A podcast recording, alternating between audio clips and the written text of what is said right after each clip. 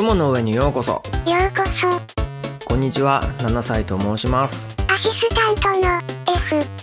と申します。えーここ雲の上では1週間のゲーム情報の中から気になったものをピックアップしてお話をしています。とんでもなく広い雲の上の空間で一緒にゲーム情報を楽しみましょう。はるばるお越しいただきありがとうございます。おもてなしのドリンクをご用意いたします少々お待ちください。今回のドリンクはインテルコアをイメージしたラムネドリンクです。どうぞ。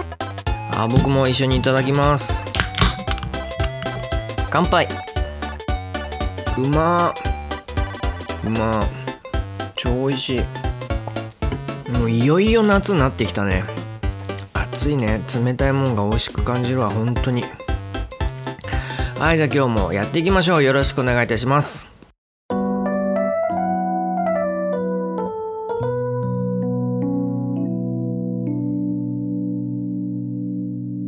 7日間のゲーム情報。よいしょ。えこのコーナーでは1週間の主なゲーム情報を日付別にお話しいたします。えー期間は2023年6月11日日曜日から6月17日土曜日までですえーこのコーナーは前半と後半に分けてお送りいたします。えー前半は日曜日から水曜日えー後半は木曜日から土曜日までです。では早速いきましょう。えーまずは6月11日の日曜日から。ウォレスとグルミットの VR ゲーム。はい、えークレイアニメーションのウォレスとグルミットを題材にした VR ゲーム。ウォレスグルミット in the Grand Getaway が発表されました、えーこのゲームは羊のショーン子羊のティミーなどでおなじみのイギリスのアニメスタジオアードマンアニメーションズというところが制作するそうです。えーメタクエスト2およびメタクエストプロ向けに、えー今年年内発売予定だそうです。はいでは次6月12日月曜日のニュース。海の探索と寿司屋を経営するゲームはいこちらはネクソンという会社から、えパソコン版の、えデイブ・ザ・ダイバーというゲームの正式版が、え6月28日に Steam で配信されると発表されたそうです、えこのゲームは昼にはお魚を捕まえに行って夜に寿司屋を経営するというハイブリッドなゲーム内容だそうです、えグラフィックがおしゃれなドットになっておりまして Steam で圧倒的に好評を獲得しております。満足度だけではなくかなり中毒性が高いというようなコメントが多く見受けられました。中毒性の高いゲームを探してる方デイブ・ザ・ダイバーえー Steam でチェックしてみてください。はいでは次のニュースをお願いいたします。悪の製薬会社経営ゲーム。はいこちらはライトサイズドゲームズっていう会社が開発中のアンデッドインクドットのえトレーラーが公開されたそうです。えこのゲームは表向きは普通の製薬会社なんですけれどもえ裏では人体をゾンビ化するようなことを行っていたり生物兵器などを生み出しているそんな企業を経営するゲームだそうです。ちょっと怖いですね。はいでは次お願いします。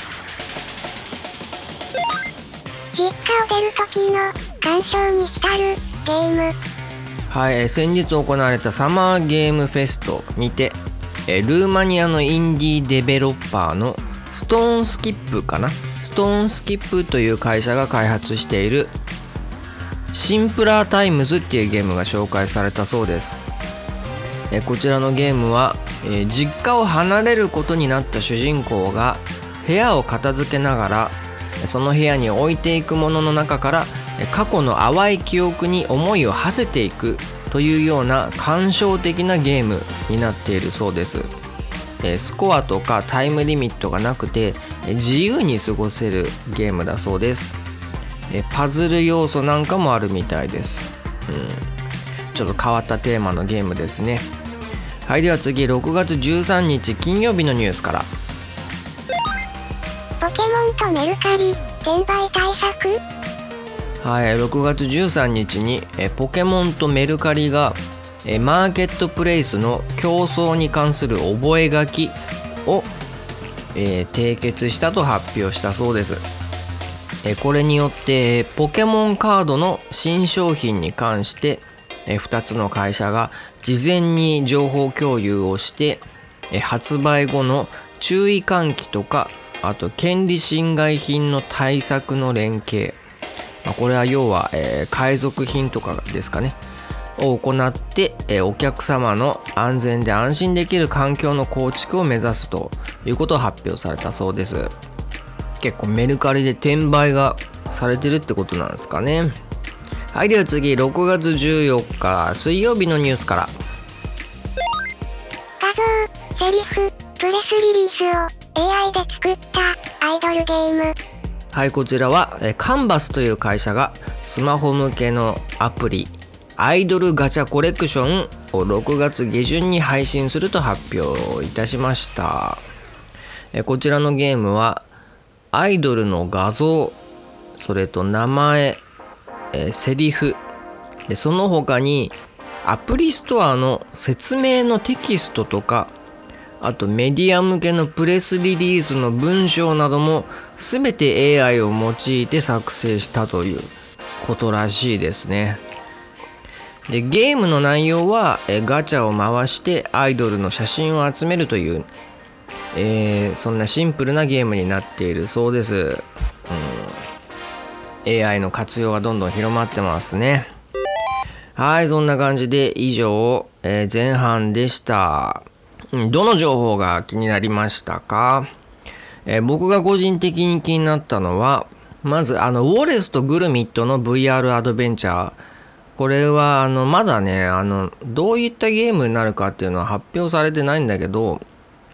まあ、もしね、クレイアニメーションを使うんだとしたら、あすごいいいなと思って、で、なんでかっていうと、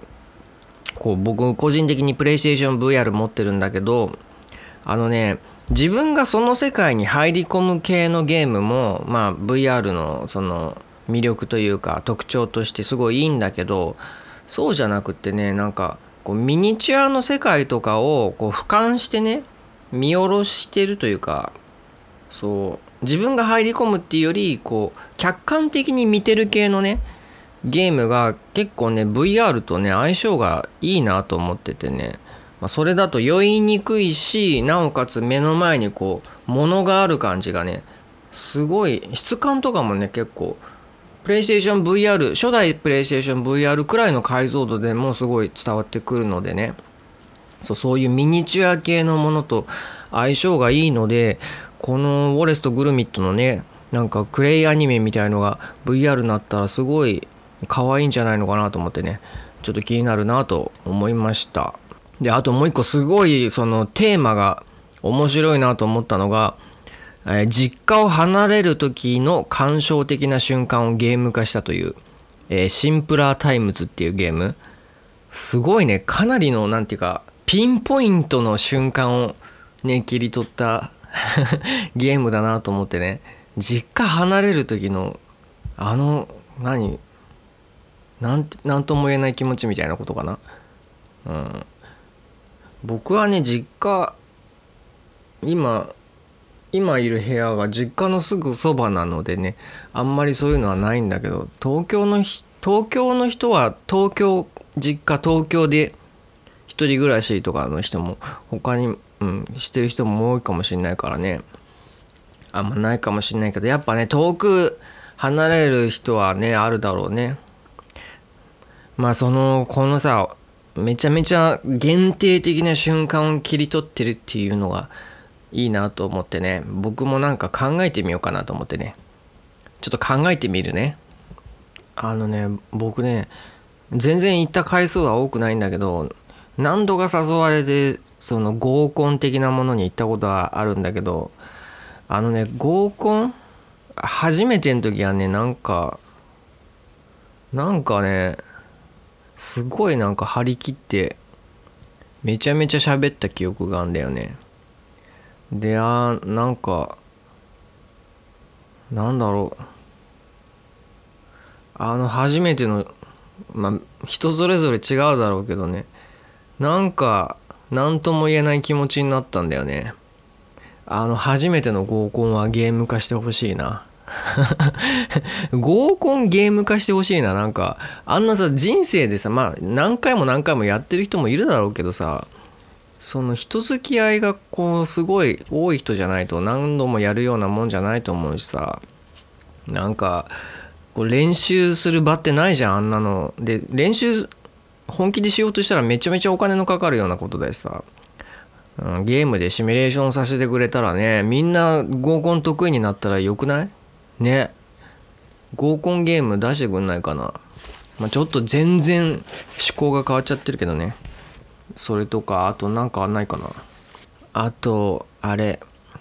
やったことないけど一人遊園地一人テーマパーク。あれちょっと体験してみたいな。実際にやるのはすごい勇気がいるから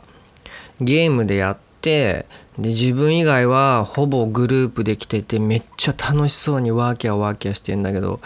自分だけこうストイックにね乗り物とか乗ったりねで周りのこう楽しそうな声とか聞きながらさシングルライダーみたいな感じで一人でスイスイ乗ってさそういったその感傷的な気持ちに浸りたいなっていうその一人テーマパークゲーム作ってほしいな。作ってほしいかどうかわかんないけどやってみたいっちゃやってみたいな。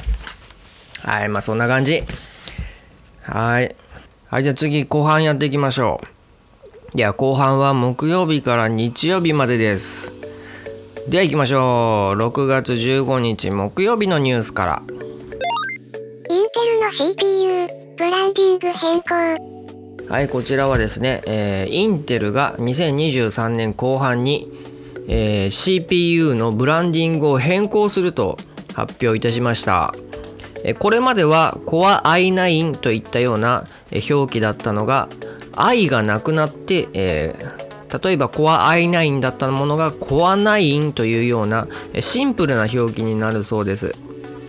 ブランディングの変更は、2009年以降15年ぶりだそうです。結構久しぶりなんですね、えこのブランド変更の理由は、え次世代以降の CPU には 3D 技術とか AI 処理専用エンジンなどを搭載したりと技術的に大きな要素が多数盛り込まれる大きな転換点になるということで今回変更に至ったそうです。うん結構変わるってことなんですかね。はいじゃあ次、6月16日金曜日のニュースから。カリスマ美容師。になるゲーム。はいこちらは、えー、ペタードゲームズかな？とフローズンウェイっていう会社が開発しているヘアドレッサーシミュレーターっていうゲームの発売時期が2023年の第4四半期と発表されたそうです。第4四半期っていうのは来年の1月から3月みたいですね。はいでこれ発表に合わせてトレーラーが公開されているそうです。このゲームは美容師となってお客様の髪のカットやカラーリングを行ってお店を大きくしていくシミュレーションゲームだそうです。お客さんの顔がカスタマイズ可能だそうでして写真データを取り込むことができてそれを元にそのお客さんの顔を調整することができると。そうすることによって、自分の写真を元にね、えー、自分みたいな、えー、モデルを作ることができて、えー、自分に似合う髪型を、えゲーム上でシミュレーションするみたいなそういった遊び方も可能になっているそうです。はいでは次。あえてローポリゴンの FPS はいこちらは SGT オキドキっていう会社からオンライン FPS のえバトルビットリマスタードっていうゲームのアーリーアクセス版が Steam で販売開始されたというニュースです。え価格はえ通常版が2100円かっこ税込みです。えこのゲームはえローポリゴンのグラフィックスを採用している FPS だそうでして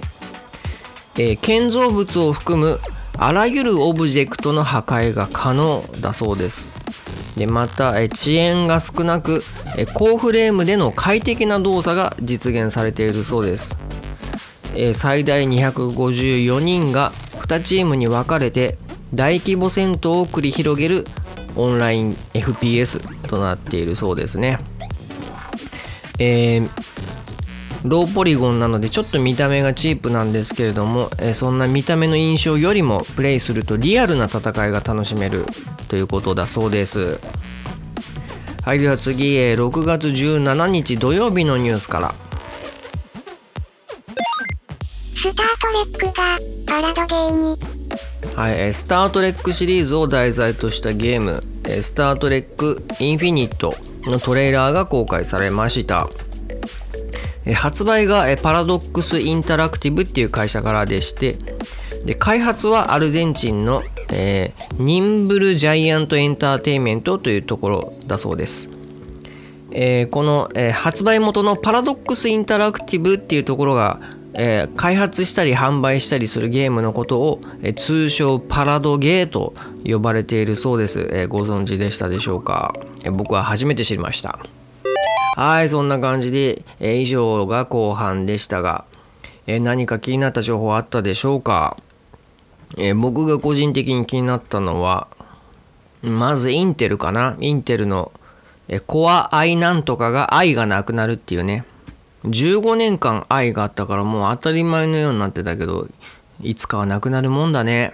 うん。で、これからね、新しくなってくると、その型落ちがね、安くなってくるからね、それは嬉しくてさ、僕が今使ってるパソコンのね Core i3 っていうまあ比較的安いやつなんだけどもうね i3 ってかなり下の方なんだけどあのね、まあ、以前までのパソコンにしたら十分高性能で結構ね Steam でねそこそこそれなりに動くゲームが多いのでね個人的には満足してるんだけど、まあ、さらに高性能なものがさどんどん安く買えるかなと思うとまあ値下がりするか分かんないけどね値下がりを期待してそうこういう新商品の発表は嬉しいなと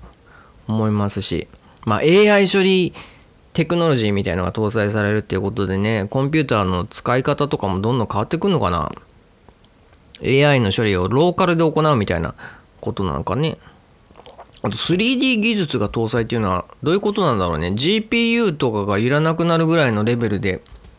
ね1個のチップで1個の CPU でさ済むんだとしたらいろいろ小型化ができていいだろうけどどうなんだろうね。さすがにあれか GPU いらないぐらいまではいかないのかな。わかんないね。まあ言ってくれたらいろいろね小型な機械が出てきていいなと思うけど。まあどうなんでしょうね。うんまあパソコンの進化楽しみだなと思いました。であとカリスマ美容師になるゲームヘアドレッサーシミュレーター。これ皆さん美容師って行きますか？美容院？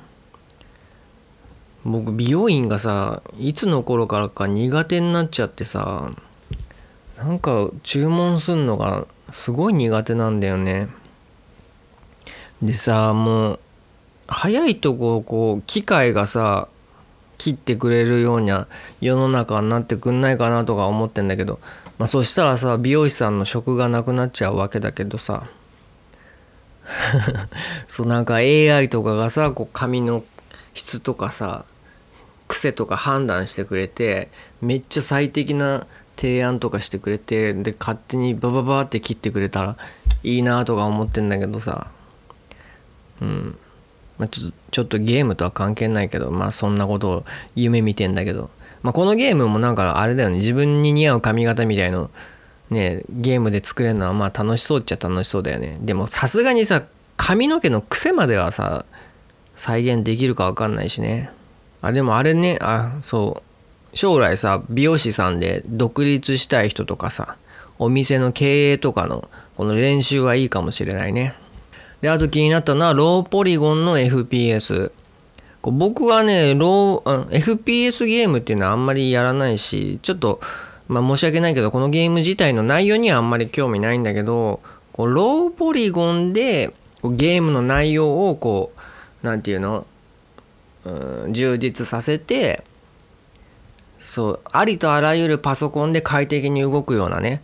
そういったアプローチをしてるっていうのがねすごいいいなと思ってね。でローポリゴンでも極めるとさ結構グラフィック綺麗だったりするじゃない？あのまあ例として言うと任天堂 switch のえゼルダの伝説とかさ任天堂スイッチ系はローポリゴンでさすごいなんか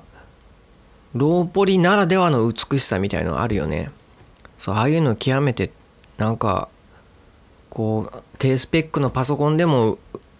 すごい美しいゲームみたいのいっぱい出てくるといいなーなんてねこれを見て思ったのでこの方向性はありだなと思いました。はい。まあそんな感じでえ今週はですねこれらのニュースの他にもですね逆転裁判456驚きセレクションっていうのが2024年初頭に発売されるそうです。僕これ最初読んだ時456が456年の年代のゲームを出すのかなと思ったんだけどえ C56 っていうねナンバリングのえコレクションみたいですねはい、そしてえ、カプコン創業40周年を記念したデジタル観光地、カプコンタウンっていうのが、えオープンしたそうです。これはブラウザで見れるやつかな。で、その他、えペルソナ3のリマスターとか、ペルソナ5スタッフの、え完全新作 RPG、メタファーっていうのが発表されたなどが、え今週ありました。いろいろな情報があった7日間でした。え以上7日間のゲーム情報でした。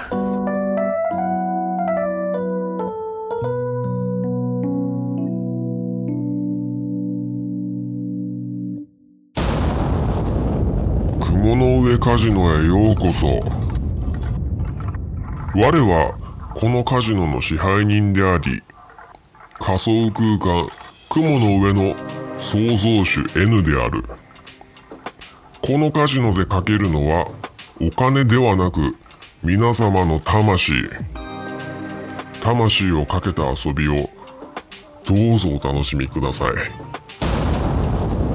はい雲の上カジノをやっていきましょう。このコーナーでは魂をかけたカジノゲームを行っていきます。ゲームソフト売上ランキングの7位が次の週に順位が上がるのか下がるのかを予想するゲームとなっております。順位に変化がない場合はドローとなります。予想が当たると魂が癒され予想が外れれば魂が削られてしまいます。えー、ですが、えー、削られる量は、えー、健康に影響のない範囲内となっておりますので、え皆様もぜひ参加した気分でお聞きいただければなと思います。えーと、ランキングのデータはファミツー .com ゲームソフト販売本数ランキングから引用いたします。えー、集計期間は2023年6月5日から11日までとなっております。では、えー、前回の結果発表していきましょう。えー、前回7位だった「ゼルダの伝説ブレス・オブ・ザ・ワイルド」は今回どうだったんでしょうか？では F ちゃん。あ僕ねどうだったっけ？僕え僕は、えー、上がるで予想いたしました。ということで F ちゃん。はいはい。結果発表お願いいたします。それでは結果発表を行いますドキドキ。前回7位のゼルダの伝説ブレスオブザワイルド。今回の順位は？10位です。あ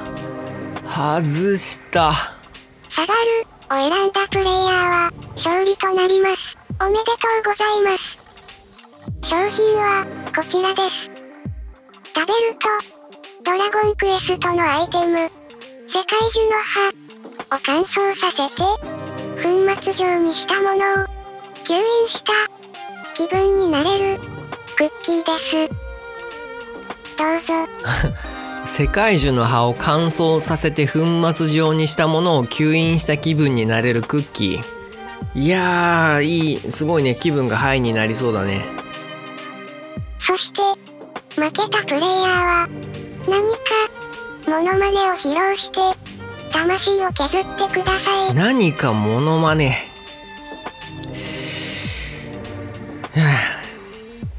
わかりました。では期待せずにわずかに魂削る程度のモノマネですからね。あんまり期待せずにお聞きお聞きください。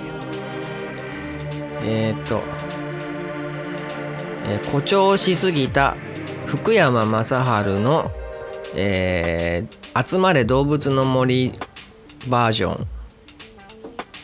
ディズニー面白い。ディズニー面白い。ディズニー面白い。ディズニー面白い。ディズニー面白い。ディズニー面白い。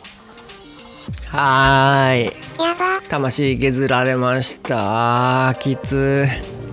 そして、ここで、雲の上カジノから、一時休止のお知らせです。はいここでお知らせなんですけれども、えー次回の、えー雲の上カジノの予想はですね一旦中止です、えーなんでかと言いますと、えーこの番組はですね、えー10回ごとに反省会っていうのを行っておりまして番組内容を見直しをするっていうことを行っております。でそれに伴いましてちょっとねこのカジノが今後どうなっていくのかっていうのがちょっとわからないところがあるので、え一旦お休みとさせていただきます。で一応現段階ではえ再開の方向で検討中なんですけれどもえ未定となっているのでちょっとはっきりとはお伝えできないんですけれども、えー決まり次第お知らせいたしますので、えーファンの方はですねファンの方がいるとしたらですね、えーぜひちょ,、えちょっとお待ちください。よろしくお願いします。はいということで、え以上雲の上カジノでした。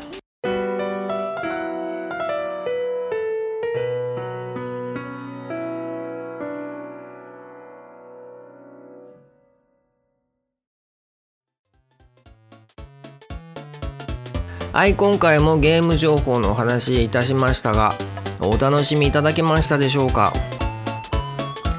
えー僕はですね今週かなえーファイナルファンタジー13 2を、えー実況動画用にやってるんですけれども一旦ねエンディングにたどり着いたんですよ。で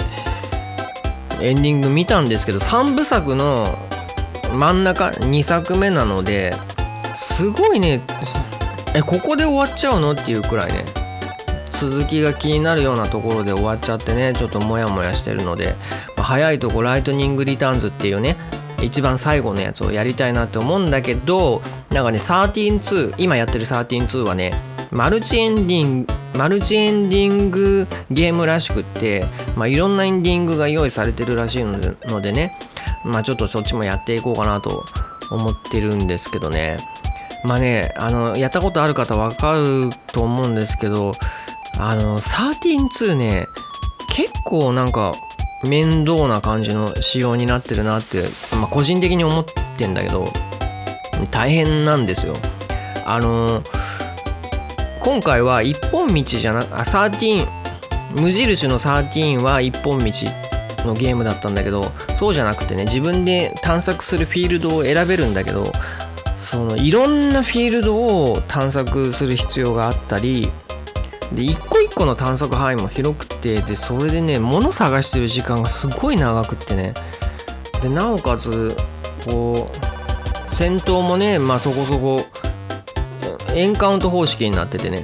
ランダムエンカウント方式になってんだけどね。まあまあ結構な頻度で戦闘もあったりしてね。うん。まあちょっと大変なゲームだなと思いながらやっておりますね。まあ忙しい人にとっては、ちょっと大変なゲームで探索とかね戦闘をそぎ落としたねもうアドベンチャーゲームで出してほしいななんて僕みたいなもんは思ってしまってるんだけどね。そうあでもすっごいストーリーは面白いのでね、まあ、この後のエンディングも楽しんでいこうかなと思っております。で、えっと実況動画なんですけどちょっとねデータ取りためてるんですけれども全然編集が終わってないのでねまああの実況あ編集がね終わり次第アップしていこうかなと思ってるのでね、まあ、もしよかったら、えー見ていただければなと思います。はいそんな感じで、えー今回第50回目の「雲の上でゲームの話してみた」を終えようとしてるんですけれども、えー F ちゃんはいはいえ。今回いかがだったでしょうか？ダサかった。ああそうですかダサいよね えおしゃれな番組を期待して聞いてくださったんですかねえもっともっと洗練されていくようにね、え頑張っていきたいなと思っております、はい。えー F ちゃんのように、えーこの番組に対して、えーご意見ご感想苦情励まし宣伝などございましたら、えーどうぞどしどしお気軽にご連絡ください、えー宛先が、えー概要欄に記載しておりますメールアドレスの、えー、ファイナル7歳アットマーク Gmail.com、えーもしくは、えーお便りフォームから、えーご記入いただければなと思います。よろしくお願いします。えほんのちょっとでも構わないのでね一言でも構わないのでえいただけるとすごい嬉しいなと思うので、えどうぞよろしくお願いいたします、くお願いします。えまた Twitter の方でもえ感想などお待ちしておりますえハッシュタグ雲の上芸、えーもしくはえハッシュタグ雲上芸をつけてつぶやいていただけるとえとっても嬉しくていいねって叫びながらいいねを押させていただきますやば。はい、でちょっとカジノのコーナーでも言ったんですけれども、えーこの番組はですね、えー10回ごとに反省会を行っております、まあ、ちょっと内部的な話なんですけれども、えーで今回、えー50回目を迎えたということで、えー反省会を行う予定となっております。でそれに伴いましてですねえ反省会の内容次第で、え番組内容に変更が加わる可能性がありますのでね、えー次回からちょっと違うかもしれないんですけど、まあ、その点ちょっとご了承くださいませ。よろしくお願いします。はいまたですねえー今回50回目という節目を迎えられましたのでね、えーこうこういった節目を迎えられましたのも、えー少しでもこの番組を聞いたことがある方々のおかげだなと思っております、えー楽しく続けられております、えー感謝いたします。ありがとうございますがとうございます。はいそんな感じで、えー今回はこの辺までといたしますここまでお付き合いいただき誠にありがとうございました誠にありがとうございました。次回もよかったらここ雲の上にお越しください待ってます。それではさようならバイバイ。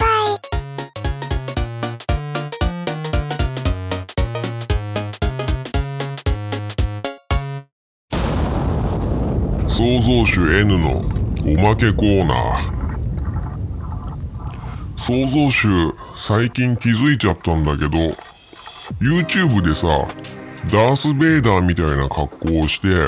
映画評論みたいなのしてる人がいてでその人ね声を低く加工してあってでしかもね最後の挨拶が「さらばだ」って言っててね。それ創造主さ